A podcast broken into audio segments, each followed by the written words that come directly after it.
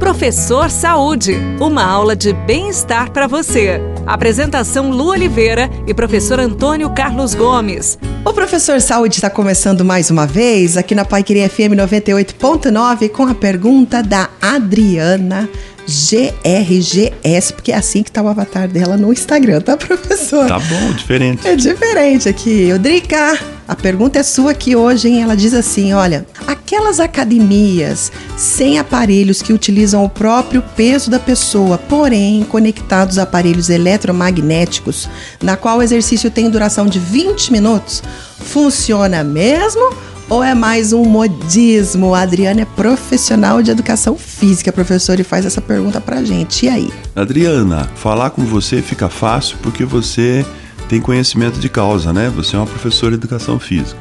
Pois bem, a primeira coisa, o que está acontecendo hoje no mundo, né? Os colégios, o colégio americano de exercício de saúde, o colégio europeu, né? E outras entidades mundiais têm procurado motivar as pessoas para exercitar. O, o, conceito do exercício ele é corporal, exercitar o corpo, colocar o corpo para se movimentar. Então veja o que acontece. Claro que alguns estudos defendem a teoria, né, de que nós podemos colocar eletroestimuladores para gerar contrações musculares involuntárias e colocar o corpo para trabalhar. Eu colocaria isso para pessoas que realmente não podem fazer exercício nenhum. A fisioterapia deve ser assim. É, esse é um, é um tipo de equipamento que a fisioterapia deve utilizar muito.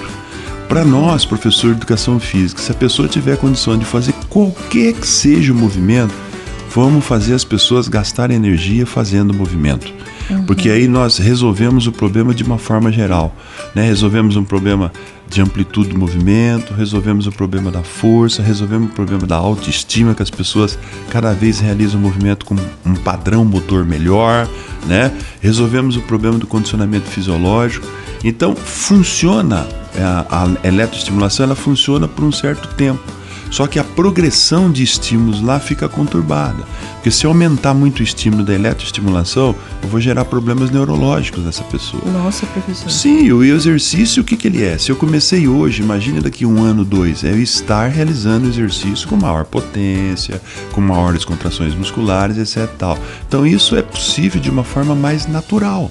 Né? Uhum. Senão eu vou sempre ter o mesmo tipo de estímulo, vou me adaptar com o estímulo eletromagnético e aí não tenho mais melhora né? Além de ser deficiente porque ele limita realizar movimentos, principalmente com certa potência muscular, para fortalecimento ósseo, recrutamento de fibras rápidas, né? Tudo isso faz parte do processo do exercício.